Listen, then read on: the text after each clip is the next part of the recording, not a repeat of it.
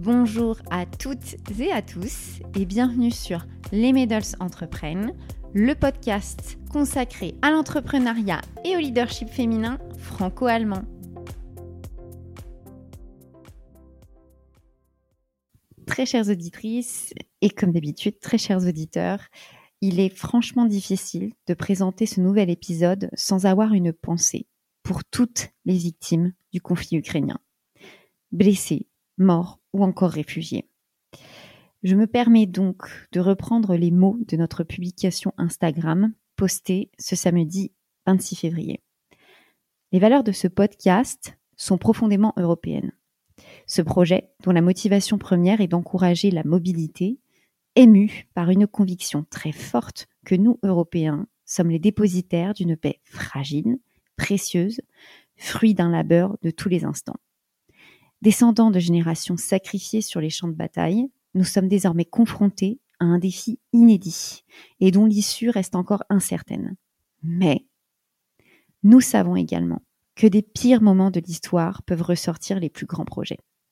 La coopération franco-allemande s'est ainsi construite sur les cendres de trois conflits particulièrement meurtriers. Cette coopération n'est pas que le fruit d'une simple construction politique, les citoyens ont pris depuis longtemps le relais et de nombreuses initiatives sont à saluer de part et d'autre des rives du Rhin. Parmi elles, une en particulier a retenu notre attention, Thea Lingua, une méthode d'enseignement des langues étrangères basée sur le théâtre. Marjorie Nadal, cofondatrice, a accepté de nous en faire découvrir les principes et la pédagogie. Parce que cet échange fut riche en réflexions, nous avons décidé d'y consacrer deux épisodes. Marjorie, encore un grand merci pour ta générosité et ton action qui contribue chaque jour un peu plus à favoriser la communication et l'échange entre les jeunes Européens.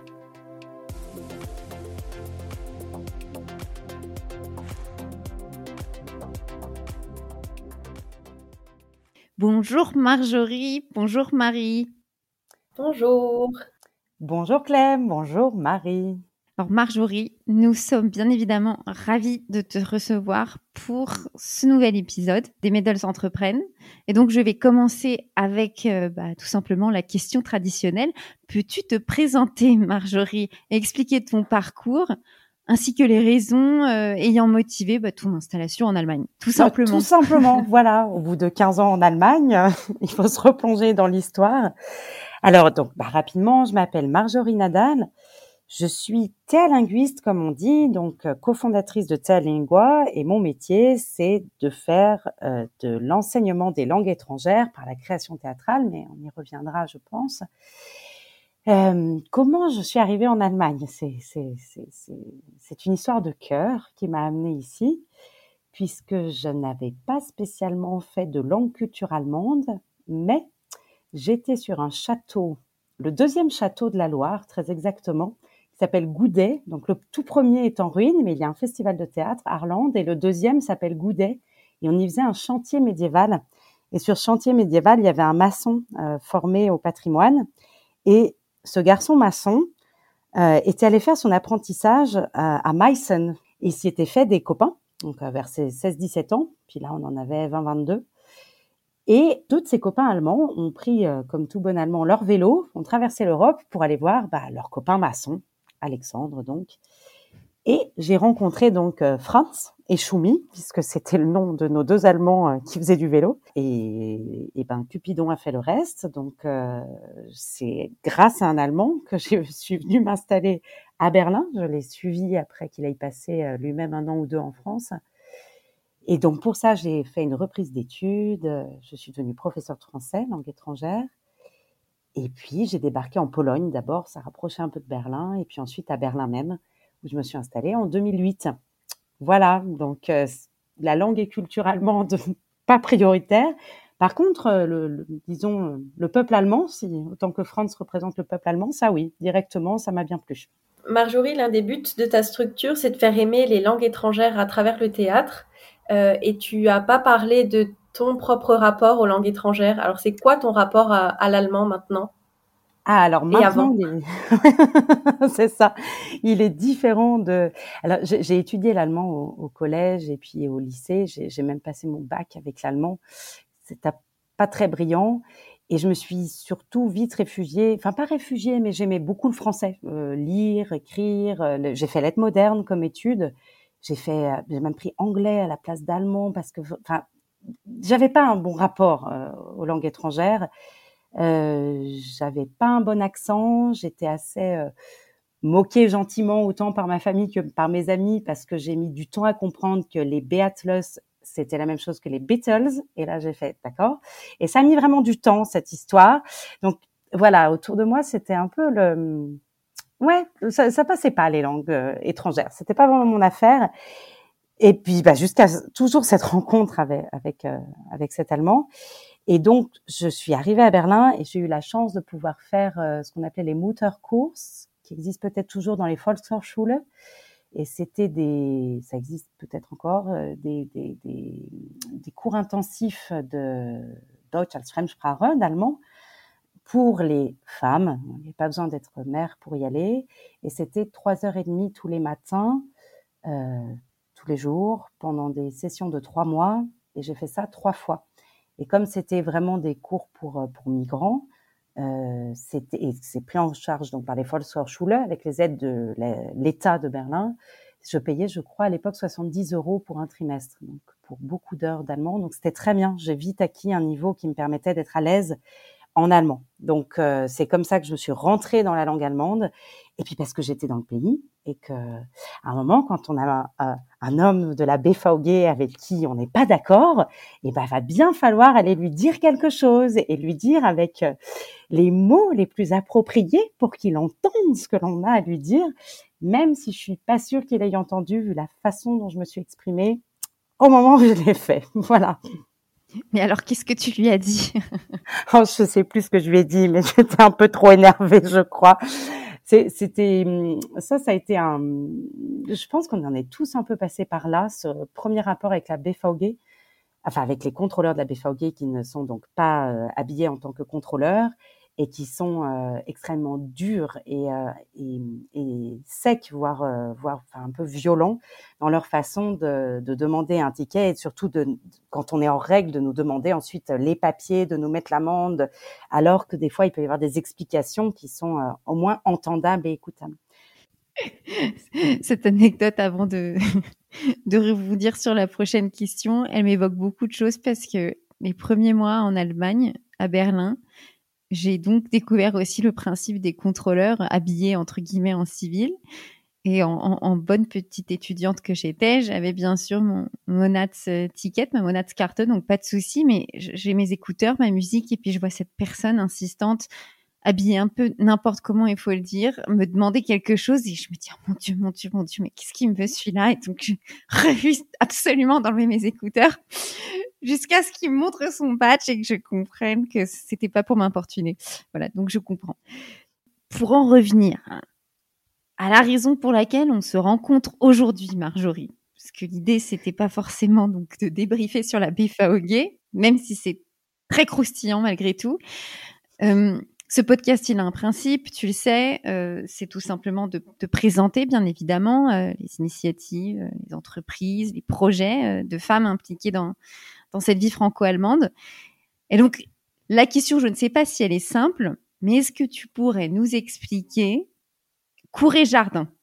Peux-tu nous expliquer un peu la, structure que toi et du coup ton, ton conjoint, c'est ça vous, Alors, avez mon, euh, mon, conjoint professionnel, mon camarade, mon collègue, mon ami de, de, de cœur professionnel, Damien Poinsard, oui.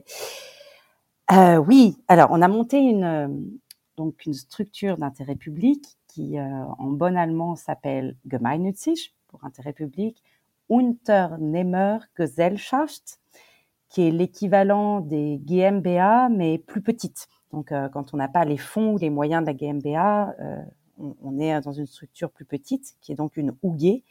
Et nous, donc, elle est d'intérêt public, Gemeinnützig. Donc, Cour et Jardin, GUG, euh, que l'on a monté en 2014 alors, elle a pour spécificité de faire euh, dans nos statuts de l'éducation artistique par différents moyens euh, qui sont au nombre de trois grandes lignes, on va dire, une portée vraiment sur le pédagogique puisqu'on est de centre de loisirs de l'école française, une portée sur les langues, la pédagogie et le théâtre, qui était à Lingua, notre, ce que l'on développe fortement dans toute l'Europe, alors que les jardins de Voltaire sont localisés à Berlin.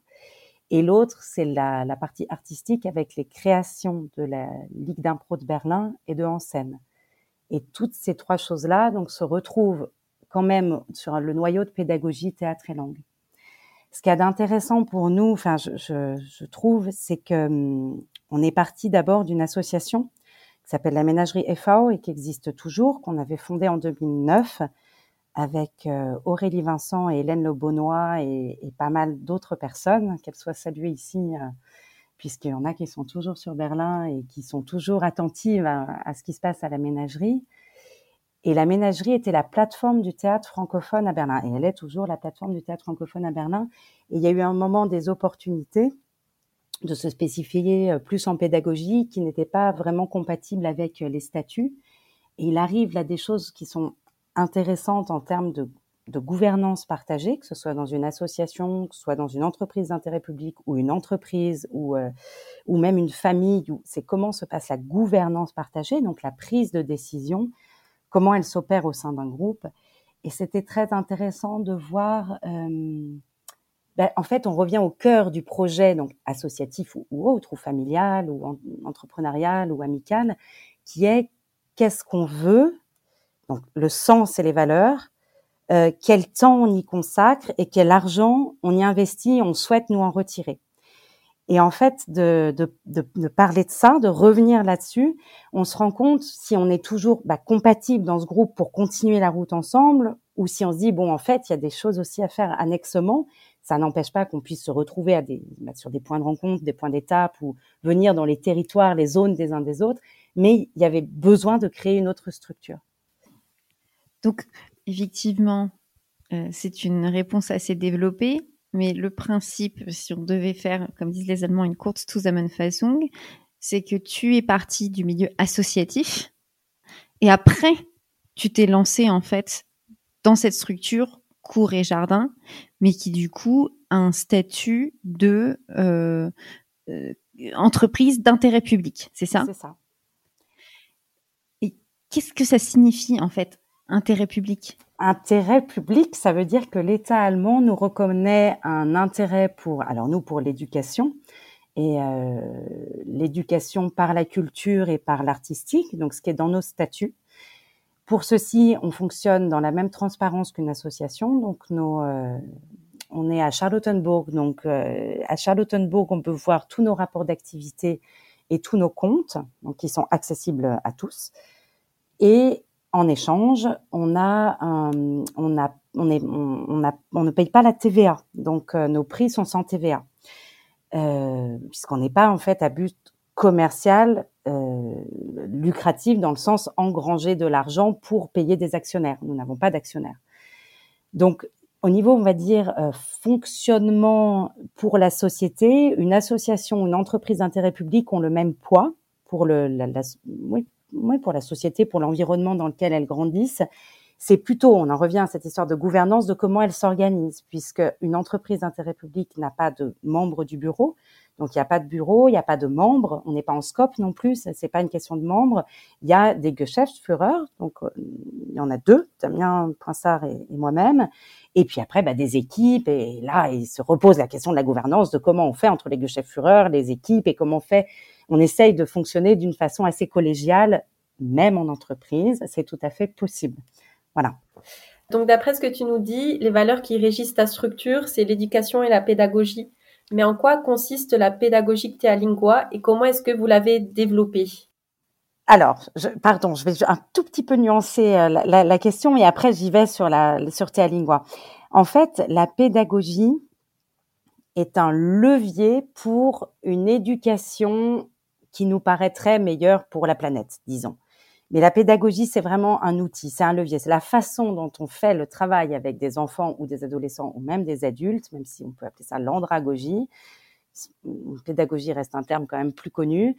Euh, c'est le levier vers l'éducatif et nous, en, en termes de, de valeur, ce que l'on a vraiment, c'est la valeur du collectif. Donc là, on peut retrouver des notions de pédagogie, ou d'éducation, mais de pédagogie concrètement sur travailler en groupe davantage qu'en solo ou même qu'en duo qui se fait face, mais la valeur du collectif et la valeur de tout ce qui est l'apprentissage expérientiel.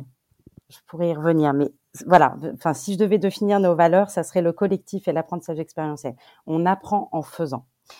Euh, après, comment marche Théalingua C'est ça hein, la question, pardon. C'est la méthode Théalingua Oui. Est-ce que tu pourrais nous expliquer en quoi consiste la pédagogie de Théalingua Alors, la pédagogie de Théalingua, elle se, elle se base sur un mouvement. L'idée, c'est qu'on arrive devant un groupe euh, de participants qui souhaitent apprendre une langue étrangère. Notre, notre volonté, c'est de mettre ce groupe dans un mouvement qui est pédagogique, artistique et linguistique. Pédagogique parce que ils sont donc en classe, quel que soit leur âge et leur niveau de langue. On va enlever les tables, on va enlever les chaises, on va déconstruire le cadre de leur classe pour en reconstruire un qui est souvent celui du cercle. On commence en cercle, hein, c'est une figure de base au théâtre, et debout, donc dans un axe, l'axe du comédien. Et commencer comme ça, c'est déjà, on a enlevé le cadre de la classe, on en repropose un autre. Et là, il va pouvoir émerger des choses. Donc ça, on peut dire, c'est un premier mouvement pédagogique. Le mouvement linguistique, c'est qu'on va leur parler la langue cible, c'est-à-dire la langue qu'ils apprennent, la langue étrangère pour eux, et maternelle pour nous. C'est pour ça que nous, on est francophone à Berlin. On travaille avec des germanophones, donc qui soient dans les écoles, dans les universités, des, professeurs, ils sont principalement germanophones, même s'ils ont d'autres langues. Et on peut parler du multilingue, mais à l'école, ils sont germanophones. Et nous, on arrive, on leur parle français. Et là, il se passe quelque chose. La langue devient un réel outil de communication entre nous. Ce n'est plus un livre, c'est plus dans le manuel, ce n'est plus une langue qui a à apprendre, c'est une langue qui a à pratiquer. Donc on a ce mouvement pédagogique, on déconstruit, on reconstruit le cadre. Ce mouvement linguistique, la langue devient un, un outil de relation, une parole active. Et ensuite, on a le mouvement artistique. On va leur proposer non pas de partir de quelque chose préexistant, d'un texte, mais d'une création qu'ils vont animer eux-mêmes de leur originalité va sortir quelque chose. Et cette originalité artistique, cette création, on la motive par ces mouvements précédents de déconstruction, reconstruction du cadre, rapport à une langue qui émerge, qui est, une, qui est, nouveau, puisqu'ils n'ont pas l'habitude de parler avec, euh, pour nous, ils se trouvent en français avec une française ou un français ou un francophone, une francophone. Et de ça, on, pose des situations théâtrales avec eux pas à pas et on fait émerger une création. Donc c'est tout. On pourrait dire que la pédagogie théâtrale, c'est une pédagogie du mouvement. Et ce qui correspond bien à notre idée de quand on parle des langues culture ou des identités, tout ça c'est du mouvement. Il n'y a pas une identité, il y a des, identités à un moment donné et qui se mettent en jeu dans une rencontre à l'autre. Et tout ça, ce n'est que des jeux en mouvement. Et voilà. Donc, s'il fallait que je résume pour répondre à ta question, quelle est la pédagogie de telle loi C'est le mouvement.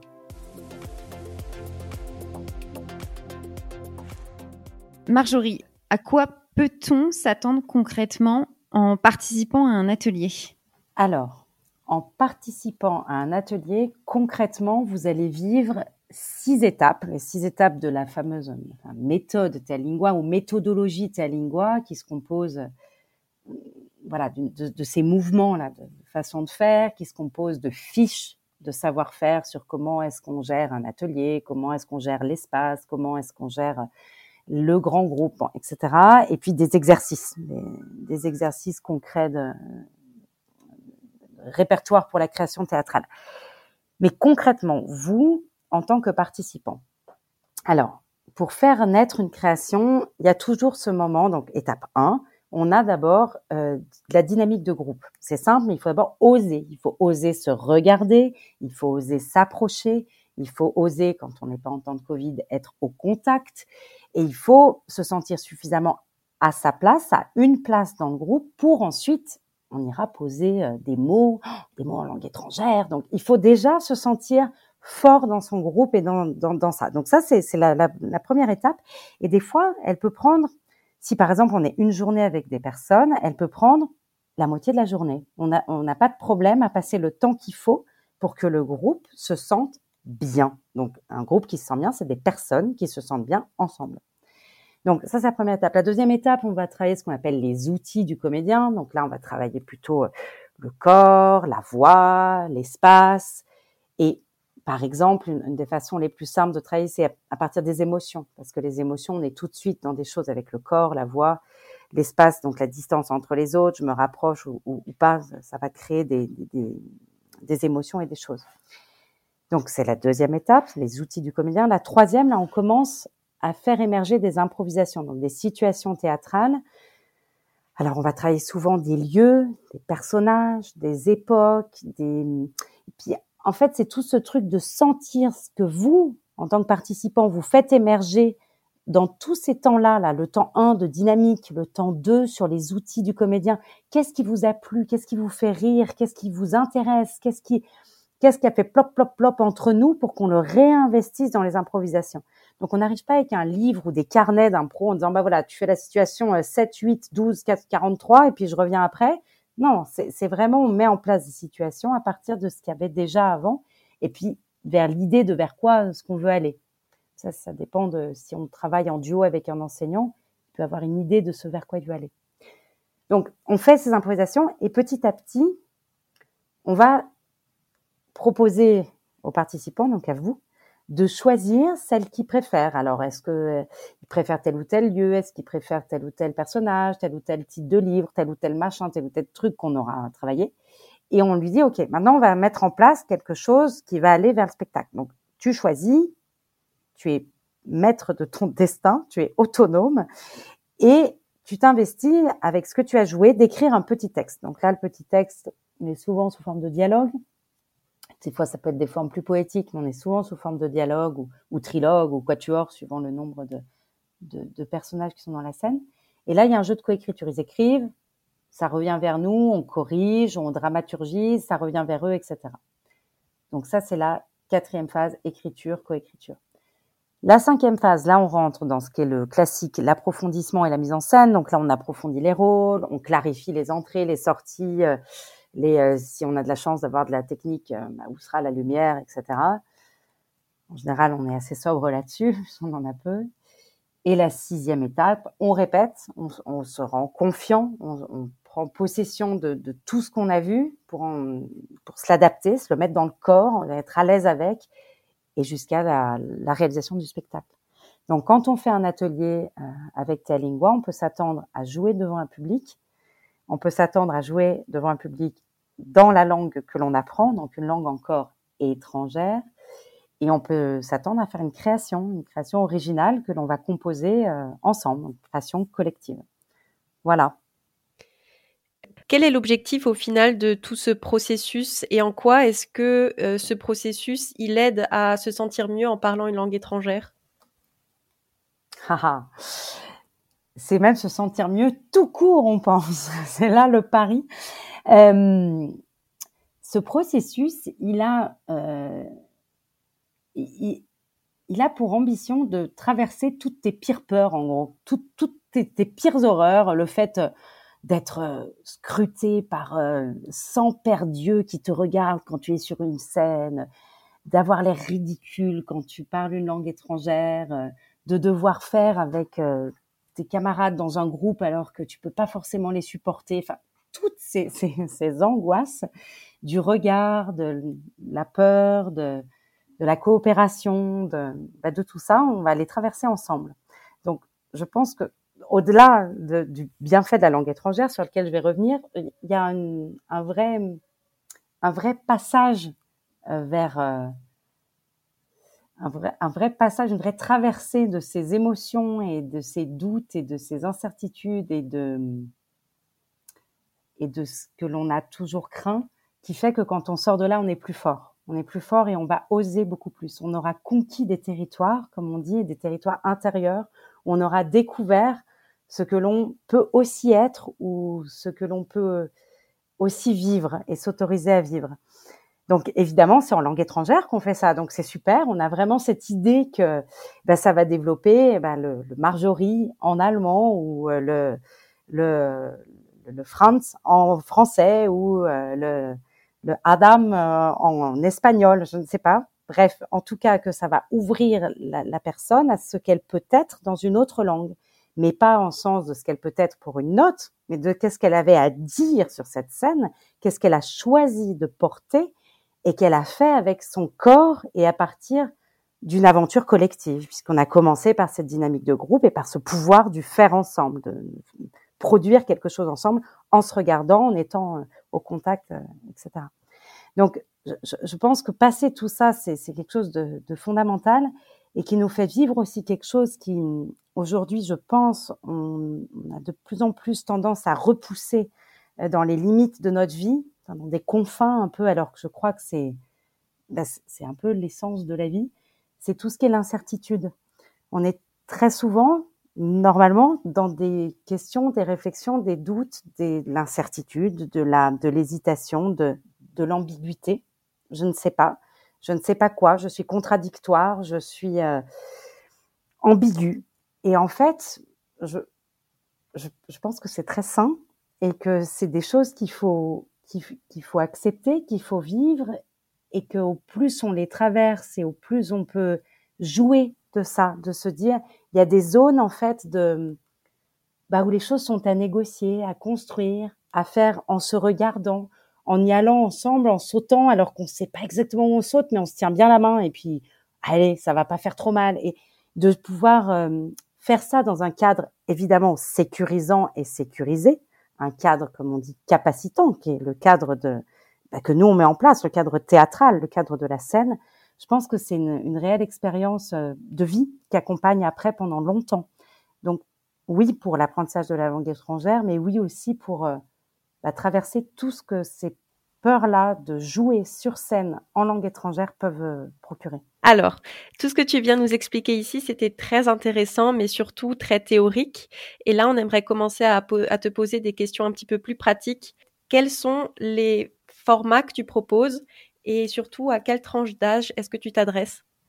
Euh, L'âge, à partir de 8 ans, on dit, c'est vraiment l'âge où on commence à avoir l'idée de la narration avec ce que c'était avant, maintenant, après. Euh, voilà, donc on peut commencer à structurer une histoire parce que création collective, c'est plus simple avec une histoire. Et puis c'est aussi l'âge où euh, voilà le groupe, les copains, tout ça, on peut, commencer à faire ensemble, quoi. Donc 8, 9 ans à peu près euh, pour l'âge. Niveau de langue, aucun requis. Euh, on fait même des fois vraiment de l'initiation pure, pure, pure pour pour ouvrir, on va dire, l'oreille à la langue française ou au Deutsch als Fremdsprache pour l'allemand. Donc pas non plus de niveau de langue. Concrètement, en fait, à Lingua, on a trois domaines où on, on intervient et où on fait des choses. Le premier, c'est on va dans les institutions euh, où on apprend des langues, donc ça peut être des écoles, des universités, des lieux de formation, des instituts français, des, là où on apprend les langues, et on fait des projets avec les participants, avec les, élèves, les étudiants, les, ceux qui apprennent la langue. Et là, on fait la création collective. Le deuxième champ, c'est celui de la formation des enseignants. On forme pas mal d'enseignants aux activités théâtrales dans la classe de langue, comment on fait quand on n'est pas comédien, qu'est-ce qui est facile à mettre en place, comment est-ce que son ce fameux corps devient un, porteur de la langue, un support de la langue? Donc ça, c'est la formation des, enseignants. Et en troisième, on a tout ce qui est plutôt la recherche et la formation de nos propres théalinguistes, puisque depuis 2019, on a vraiment formalisé cette méthodologie et du coup aussi la formation pour nos personnes, nos théalinguistes qui font ça avec nous, donc on est 25 aujourd'hui en langue allemande, française, italienne et espagnole. Et on est tout à fait prêt à accueillir d'autres langues. Et cette formation des linguistes, elle se passe avec cinq jours où on, apporte des contenus, où on pointe des difficultés qu'on connaît dans cette pédagogie théâtrale en langue étrangère. Donc on apporte ça, on travaille ça ensemble. Ensuite, on accompagne sur deux projets. Ensuite, on fait une certification pour voilà parfaire ces, projets qu'on a fait dans la classe partager avec les pairs et puis voir ensuite comment est-ce qu'on on travaille ensemble sur la question euh, bah, des contrats, de l'administration, de la communication, etc. Donc, je, dis que c'est de la recherche parce que ce, groupe de 25, en fait, on forme aussi du coup une, équipe collégiale. On se rencontre bah, quatre fois par an euh, en, en, Zoom, donc sur des, des réunions de travail euh, à, en distanciel sur différentes thématiques, quatre fois sur Berlin Là, c'est plutôt ce qu'on appelle les cafés de plus plutôt pour échanger sur les projets où on en est. C'est un côté plus informel que quand c'est par Zoom où c'est plus structuré avec euh, avec des points de, de, réflexion entre nous. Et cette année, pour la première fois, on organise et on aimerait bien que ça devienne annuel les journées Théalingua qui vont être des journées de colloques pour nous. Pareil, pour faire évoluer la méthode, pour euh, se faire des ateliers, pour continuer à échanger et euh, une journée et plus une soirée ouverte au public avec des tables de, de débat, de discussion, de rencontres et une performance tous ensemble euh, en live. Voilà, donc on a demandé une subvention pour ça, pour pouvoir avoir une aide sur les locaux, sur bah, faire revenir tout le monde aussi, enfin les linguistes et des gens intéressés à Berlin euh, fin mai.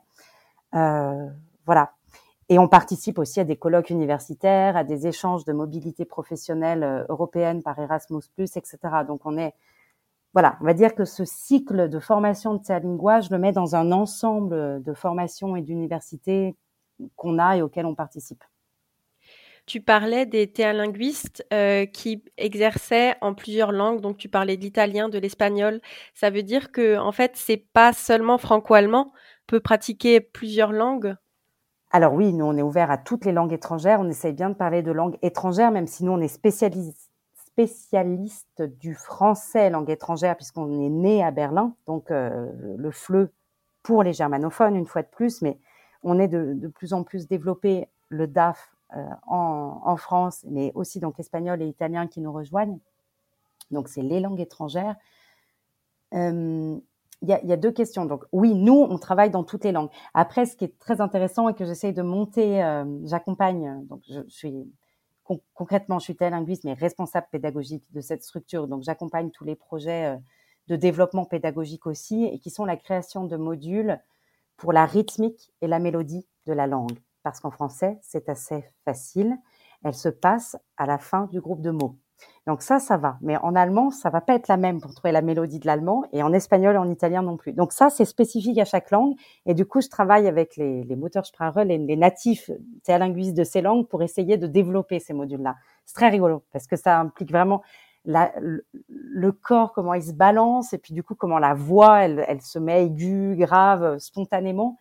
Comment on découpe les, les mots et puis la phrase et puis le texte. Enfin, c'est assez passionnant. Ça, c'est pour, voilà, on va dire, l'équipe de oui, elle est multilingue. Après, il y a une autre question qui m'intéresse beaucoup et qui intéresse de plus en plus l'Europe, c'est la question du multilingue. C'est-à-dire ce qu'on appelle les langues d'origine, qui aujourd'hui à l'école sont encore trop souvent cachées, enfin, où il y a les langues d'origine qui sont très bien vues. En France, euh, langue d'origine allemande, c'est formidable. Langue d'origine euh, arabe du Maghreb, euh, dans des pays du Maghreb, ça, ce n'est pas important. Et ça, c'est un vrai, combat, mais que mène l'Europe, on peut, on peut quand même les, les féliciter là-dessus, mais que pour les coups, l'éducation nationale ou les ENAT en Allemagne ne défendent encore pas assez, qui est vraiment cette idée de porter les langues qui sont dans la classe au cœur de la classe et par exemple pour Telling en faisant des créations multilingues. Et là, on serait dans un échange de langues passionnant puisqu'on serait dans des langues étrangère. Donc étrangère à qui et pourquoi? Bah, Moi, ça me serait étranger si on se met à parler de l'arabe de Oran. Hein, je ne vais pas comprendre grand-chose. Mais pour l'enfant ou pour l'adolescent, par contre, c'est sa langue maternelle. Donc on va jouer entre ces langues maternelles et étrangères et on va venir mettre de l'allemand là-dessus ou du français là-dessus. Et là, ça devient, ça devient passionnant parce que c'est comment tu t'adaptes quand tu es dans ta langue maternelle que tu maîtrises. Donc c'est à toi la, politesse du roi, c'est ça. Hein, quand on dit la politesse du roi, c'est d'être à l'heure, c'est parce que monsieur peut se permettre. Et ben nous, notre politesse du roi, quand on peut se permettre dans notre langue maternelle, c'est d'aller chercher la personne dans ce qu'elle peut comprendre de ce que je suis en train de lui dire, en répétant, en accompagnant, en mimant, en dessinant, parfois en traduisant, mais c'est complètement secondaire. Et, je, et c'est ça qui est intéressant, c'est cette ouverture pour aller ensemble dans la compréhension de la langue ce que tu expliques, c'est non vraiment, c'est très très passionnant. Et avant de, parler de ton parti pris sur la question de la traduction, puisqu'on y viendra, moi, j'ai l'apprentissage de la langue, ça a été quelque chose de très sec, basé sur les listes de vocabulaire, peut-être des dialogues à apprendre par cœur, et au, mieux quelques petits films à regarder en classe. effectivement, lorsque j'écoute ton témoignage, je me rends compte que l'apprentissage d'une langue, en fait, c'est quelque chose qui peut se faire et s'acquérir de diverses manières. Et la, question que je souhaite te poser, c'est vois-tu, euh, de par ton expérience, une ouverture, en tout cas pédagogique, de la part des professeurs par rapport euh, à la complémentarité que peut apporter ta méthode dans le cadre de l'enseignement des langues?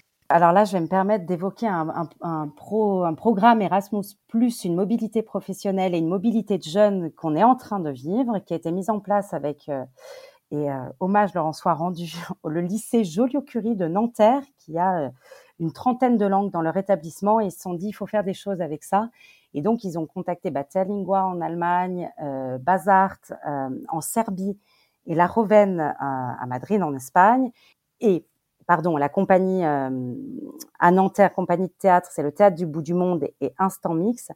Et donc, ces cinq compagnies de théâtre que nous sommes, deux en France, une en Allemagne, une en Serbie et une en, Espagne, nous travaillons avec des écoles de France, d'Allemagne, de Serbie et euh, d'Espagne, avec des enseignants, la main dans la main pendant deux ans, pour justement voir comment monter des modules adaptés à la classe de langue.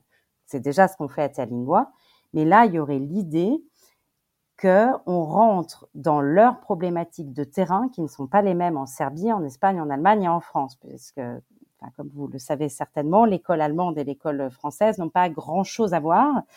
Euh, donc, c'est comment est-ce qu'on adapte tout ça? Et avec la question clé qui me semble que tu posais dans ta question, c'est est-ce qu'on a besoin d'un intervenant ou est-ce qu'on peut faire nous-mêmes? Et cette question-là, elle est centrale. Et je crois que les professeurs ont une envie d'apprendre mais ils ne s'autorisent pas. C'est-à-dire que c'est la question de, moi, j'ai le diplôme de professeur, je ne suis pas comédien, donc je ne peux pas me permettre. Et nous, à Terlingua, on est très clair là-dessus. On dit, dans ce cas, moi, je suis ni prof, ni comédienne, ni euh, animatrice interculturelle. Donc, je n'ai aucune légitimité. Ou au contraire, je me dis, j'ai une expérience dans la didactique des langues, j'ai un master, bon, je suis plus prof, mais voilà. Euh, j'ai quand même fait une école de théâtre. Bon, allez, ok, je suis pas jamais été intermittente du spectacle, mais quand même, je sais faire un peu de théâtre, ouais, d'impro de Bernard, bon, ok. Et puis l'animation interculturelle, bon, j'étais animatrice quand j'étais jeune, je sais ce que c'est, j'ai des, des notions. Et c'est que chaque personne, en fait, s'empare de la chose en disant, je suis capable de. Et comment est-ce qu'on fait ça? Eh ben, on leur donne confiance, c'est-à-dire qu'on les forme à une base et on les accompagne. Et c'est ce qu'on est en train peut-être de voir avec donc Let's Act Multilingual, là, qui est ce, ce projet d'Erasmus, que les enseignants peuvent avoir la force de faire et que nous, notre rôle serait peut-être juste entre guillemets de les accompagner avec un regard jusqu'à qu'ils soient ensuite assez forts dans leur pratique et qu'on les lâche entre guillemets qui puisse faire euh, tout seul. Parce que le but c'est bien que le théâtre rentre dans la classe et qu'on peut pas tout le temps se permettre le luxe d'avoir un comédien à côté de nous et qu'il faut cette espèce d'empowerment pour les enseignants. Alors ceux qui sont intéressés évidemment, puis ceux qui peut-être qui ont une petite habitude du théâtre à côté ou qui ont, envie. Évidemment, faut avoir envie. Mais voilà, c'est une des pistes qu'on est en train d'explorer en tout cas qui serait celle-là. Merci beaucoup parce que ça clarifie les choses. Mais je rebondis une nouvelle fois sur ce que tu viens d'expliquer. Est-ce que le futur de l'apprentissage des langues, c'est pas non plus de faire rentrer du ludique? En tout cas, moi, j'ai une opinion assez euh, fondée là-dessus. Je trouve qu'en France, l'apprentissage des langues euh, est pas super génial. Voilà, mmh. clairement. Et donc, une méthode comme la tienne, est-ce que ce serait pas un bon complément pour briser une forme de crispation de la part des élèves vis à -vis de quelque chose qui leur semble en fait très abstrait? Alors, c'est tout juste à ça, évidemment, la, la, une des problématiques générales, c'est l'évaluation. En, France, on est très stressé par l'évaluation. Donc, comment on va évaluer ça? Donc, déjà, ben, il y a des choses qui s'évaluent pas, en fait. Désolé, mais euh, les, les, les, les, compétences pour euh, pour la culture démocratique, un cadre référence de compétences pour la culture démocratique que met en place l'Europe et qui est demandé à tout institut éducatif de mettre en place. Ils ont fait des référentiels pour des aptitudes à cette démocratie, pour des, des, mais c'est compliqué à évaluer. L'idée, c'est cet apprentissage expérientiel. On revient là-dessus, c'est qu'il y a une expérience et le témoignage d'une expérience. Il y a pas mal de profs quand même qui bossent. Alors c'est plutôt à l'université parce qu'ils sont un peu plus libres, n'est-ce pas? Mais quand ils travaillent avec ces techniques, parce qu'on n'est pas les seuls à faire ça hein, quand même, mais qui travaillent donc ces techniques du théâtre et des langues, ils demandent par exemple de tenir un journal de bord. Et c'est le journal de bord qui s'évalue. Donc on n'évalue pas la production, on n'évalue pas les mots, encore moins. Euh, c'est, c'est, pas, on n'est pas là en train de cocher des cases quand on parle, mais on évalue l'implication, l'intérêt, l'autoréflexion qu'a vu l'étudiant dans son parcours. Donc, il peut avoir très peu de texte, il peut ne pas être à l'aise sur scène, on peut lui trouver un autre place, etc. Mais s'il est dans le projet, c'est ça qui va être évalué et sa capacité de réflexion là-dessus et puis d'écriture dans la langue cible, donc la langue étrangère, euh, en tenant son journal de bord. Et ça, je trouve que c'est une piste qui est très intéressante, par exemple, d'arrêter d'évaluer la production orale des élèves et de faire, je reviens à ce que tu disais sur le côté sec des langues, et qu'on enseignerait comme des mathématiques, même si euh, mon ami euh, Gaël Valgenvis, qui est prof de maths, fait justement tout pour que les maths soient concrets, ludiques et vivants. Donc, euh, mon exemple des maths est un mauvais exemple, mais comme quoi aussi tout apprentissage devrait passer par de l'expérience, du ludique, du collectif, du, de la collaboration pour faire ensemble et que ce soit passionnant, que les élèves, en tout cas, trouvent leur passion. Ils n'ont pas besoin d'être passionnés et des maths et des langues et du français et du sport et, et, et, mais au moins qu'ils aient ces portes ouvertes. Bref, pour la langue, c'est d'autant plus important que l'on est dans une expression de soi. On, parle quelque chose. Et d'avoir un dialogue qui dit où est le café? Le café est sur la table, je ne le vois pas. Ah, il est peut-être dans le frigo. Pardon, mais c'est pas intéressant.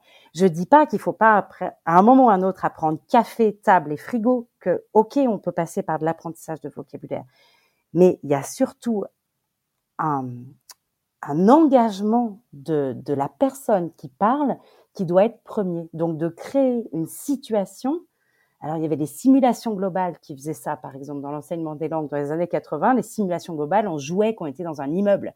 Et on avait des voisins qui faisaient du bruit, puis il y avait le concierge en bas euh, qui avait des paquets à livrer, puis, puis on jouait comme ça. Donc, c'était bien, c'était chouette.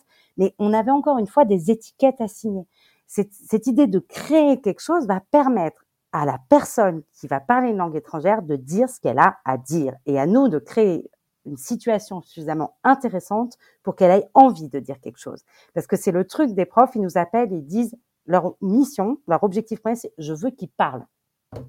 Bah, c'est pas la Gestapo hein, ici. Je veux qu'il parle. Ben, il parle quoi? Et s'il a rien à dire, il va rien dire. Donc, il faut bien à nous de créer des situations pour euh, bah, créer une parole qui soit intéressante.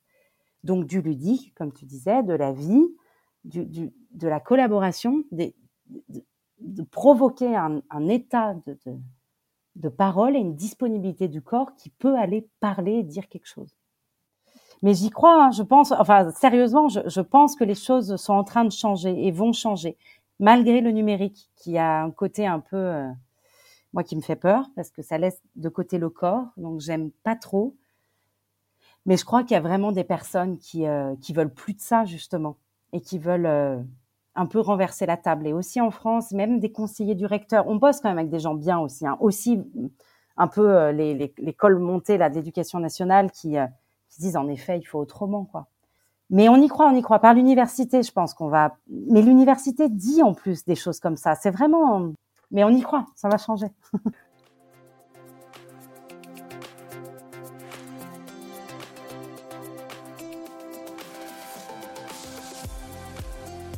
Cette première partie consacrée à Théa Lingua est terminée.